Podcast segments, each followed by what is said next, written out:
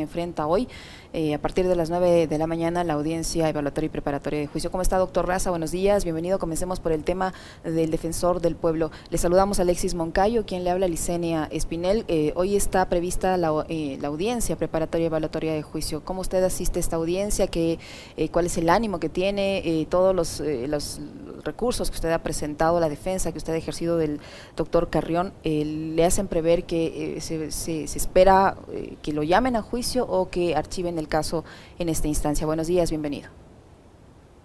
Buenos días, Licenia y Alexis, buenos días a la audiencia.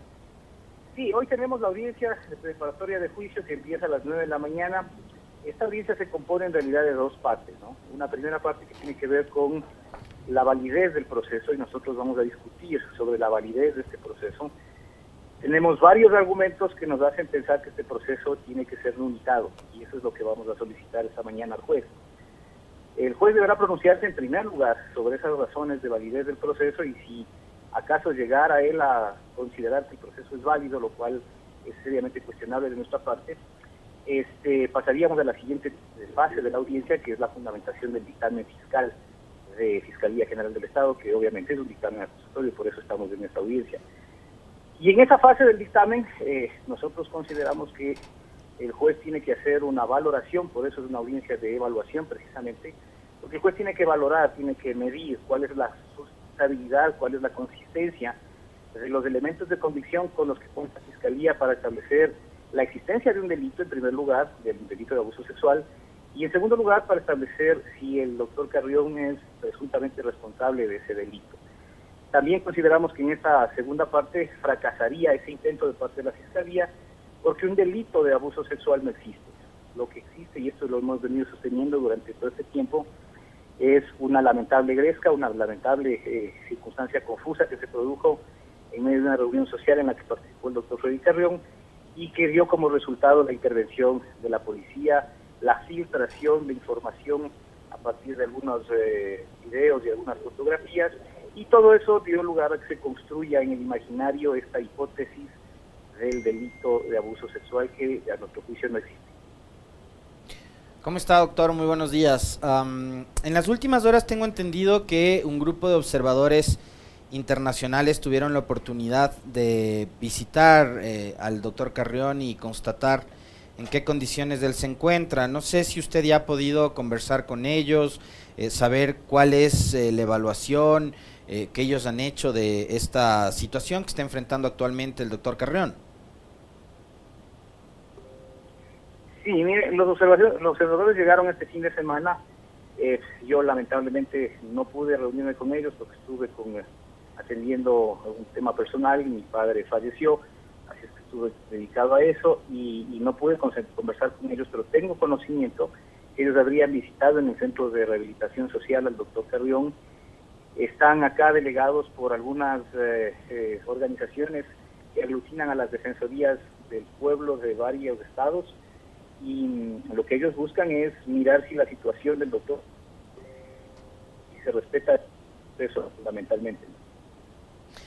Lamentando mucho lo sucedido con su padre, ¿eh, doctor Raza, por cierto, le enviamos un fuerte abrazo desde acá y toda nuestra solidaridad. Em, ¿cuál, es, eh, ¿cuál, es, ¿Cuál es la situación, eh, cómo usted prevé que se va a desarrollar esta, esta audiencia que, que se va a efectuar hoy, doctor? ¿Cuáles son las expectativas con las que la defensa de el defensor llega a esta instancia?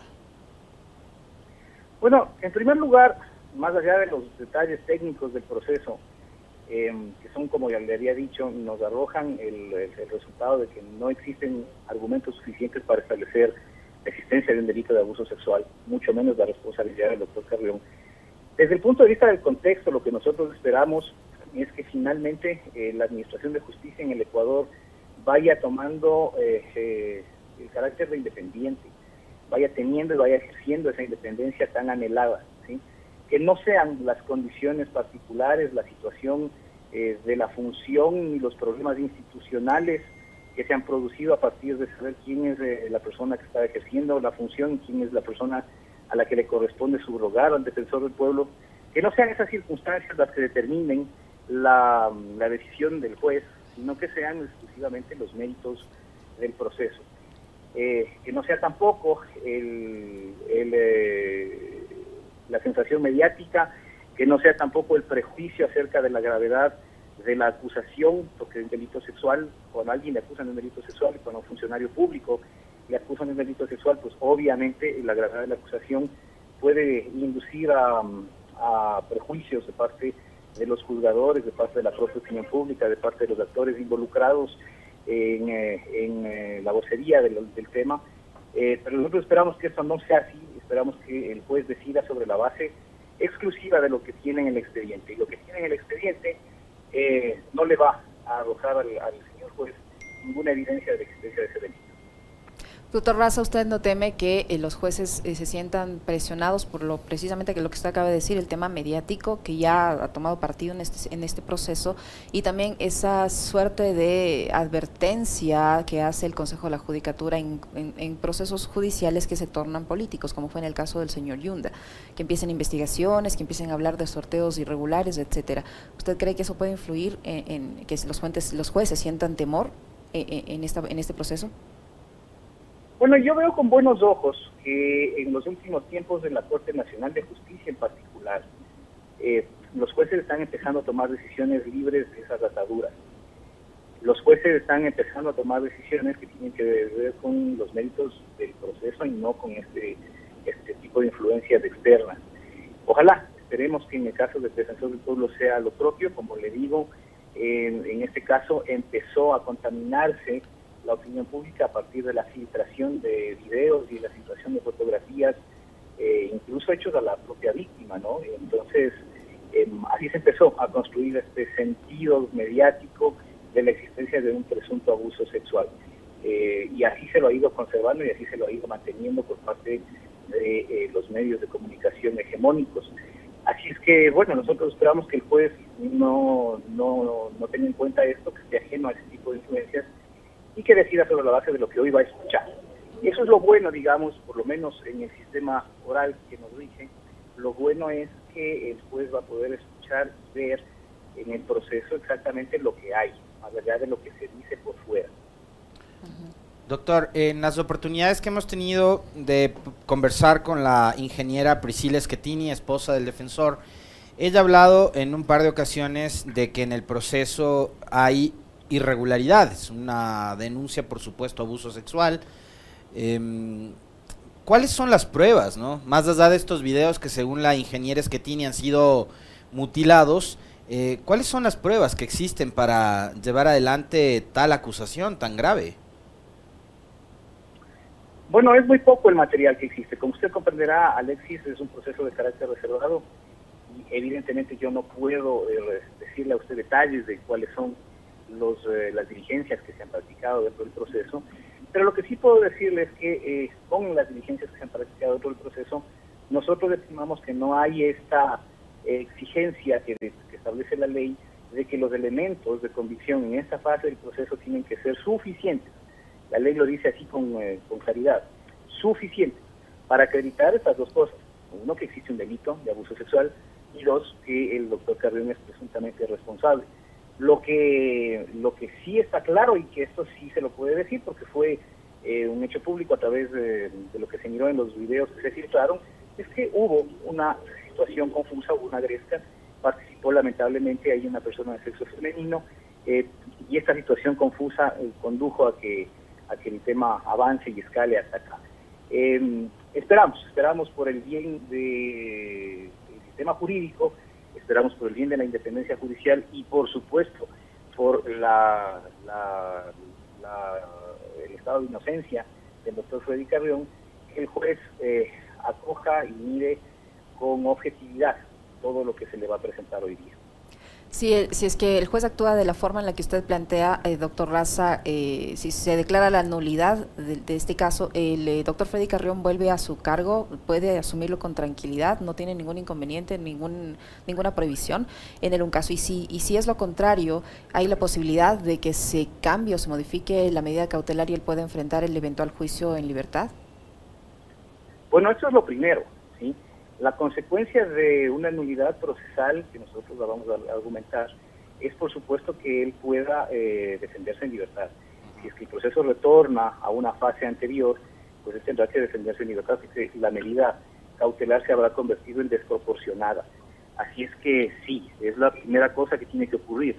Y la segunda cosa que tiene que ocurrir es que, eh, por supuesto, él eh, continúa en sus funciones como defensor del pueblo porque no está inmerso en ninguna de las prohibiciones legales para ejercer esa función. Al recuperar su libertad, él dejará de estar ausente temporalmente, que es la situación en la que se encuentra en este momento, por una fuerza mayor, que está privado de la libertad, y desde luego recuperará su, el ejercicio de sus funciones, ¿no? hay que decir adicionalmente que el Consejo de Participación Ciudadana, de lo que conocemos, ya viernes pasado tomó una decisión, tomó una resolución, y en esa resolución reconoció que efectivamente el doctor Freddy Carrión es el defensor del pueblo y que él eh, estuvo actuando adecuadamente eh, durante el tiempo en el que estuvo privado de su libertad y designó a la defensora del pueblo eh, subrogante que él designó. Bueno, pero este es un tema institucional en el que mm, por el momento no queremos, no queremos profundizar, porque lo que nos interesa es eh, resolver la situación jurídica de él. La, nulidad en este caso, doctor Raza, significa que el proceso vuelve a cero, no que el proceso se archiva. Así es, así es. Esta fase del proceso tiene por objeto eso precisamente, que un proceso judicial eh, no se encuentre viciado, que sea regular, que no tenga razones para que después, en, los momentos posteriores, se pueda em, anular y, se pueda perder tiempo y recursos de parte de la Administración de Justicia y además enfrentando consecuencias, por supuesto, el procesado. ¿no? Así es que sí, hay varias razones y, hoy las vamos a argumentar. Esperemos que el juez aquilate debidamente todos estos argumentos. Doctor, usted, eh, bueno, usted eh, lleva adelante la defensa técnica jurídica, pero eh, el doctor Carrión eh, evidentemente también es un actor político. La esposa, la señora Schettini, ha manifestado de que Freddy Carrión es víctima de una trampa y de, una proceso, de un proceso de persecución política por denunciar el, el irrespeto a los derechos humanos durante el gobierno del expresidente Lenny Moreno y que a criterio de ella, de la señora Schettini, este proceso o esta investigación se contamina cuando se da la participación del ex ministro de gobierno, el señor Martínez. Eh, ¿Cuál es su criterio con respecto a estas declaraciones de Priscila Schettini? Bueno, y más allá del criterio, lo que existe es evidencia, evidencia dentro de los acontecimientos.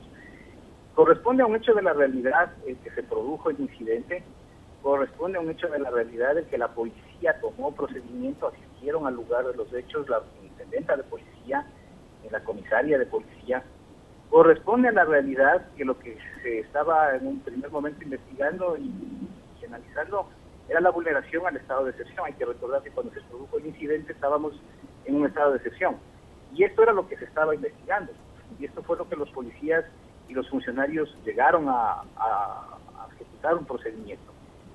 Posteriormente se produce la intervención, no solamente de los medios de comunicación a los que yo he hecho mención, sino también la intervención De esa época, del ministro de Gobierno de esa época, a quien, eh, quien recibe un llamado de, parte de uno de los intervinientes en el incidente y eh, sale un tuit a las 8 o 9 de la mañana aproximadamente del día siguiente, sale un tuit y a partir de ahí el caso empieza a tomar la figura de un abuso sexual, cuando lo que había sido era un incidente de violación del eh, estado de excepción en el que participaron además las tres personas.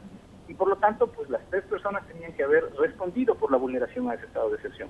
La consecuencia de eso es, primero que se hizo un linchamiento mediático en contra del defensor del pueblo, se cambió la figura del caso y tomó este, este matiz de agresión sexual, y a la final el único que terminó procesado y detenido es el defensor del pueblo. Hay que entender, en el contexto en el que pero en estas circunstancias y con la actuación del defensor del pueblo, del, perdón, del ministro de gobierno, obviamente el defensor del pueblo semanas antes, meses antes, había presentado una denuncia de contra del eh, expresidente Moreno, de la ex ministra María Paula Romo, por los hechos de octubre del año 2019. El defensor del pueblo había tenido una actividad eh, intensa, muy prolífica en su defensa de los derechos humanos, como corresponde, estaba investigando los temas de la vacunación eh, estaba investigando también eh, y participando en los temas de la elaboración de la ley sobre el aborto en casos de violación. Entonces, eh, evidentemente nosotros creemos que era un funcionario incómodo para la institucionalidad de ese momento. Eh, había cuestionado a la, a la, fuerza pública, había cuestionado a la policía, había cuestionado a las Fuerzas Armadas por la intervención en el mes de octubre del 2019 y creemos que esto también incidió Doctor Raza, ya en otro tema, eh, aprovechando unos poquitos minutos que todavía nos queda eh, con usted, yo quisiera tener su criterio respecto a las decisiones adoptadas por el presidente Guillermo Lazo para manejar la crisis carcelaria. Estado de excepción, cambio en, la, en el SNAI.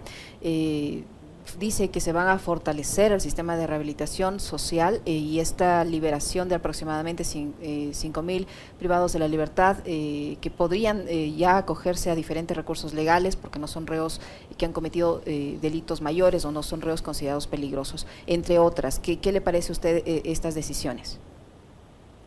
Bueno, lo primero que hay que decir es que la Corte Constitucional ya en dos ocasiones le dijo al expresidente Moreno ya no caben estados de excepción para el régimen carcelario, porque la crisis del régimen carcelario no es una crisis coyuntural, no es pasajera, es una crisis estructural, ya no es una situación eh, excepcional. Entonces, en el estado de excepción que se ha dictado en esta ocasión, eh, a propósito del tema de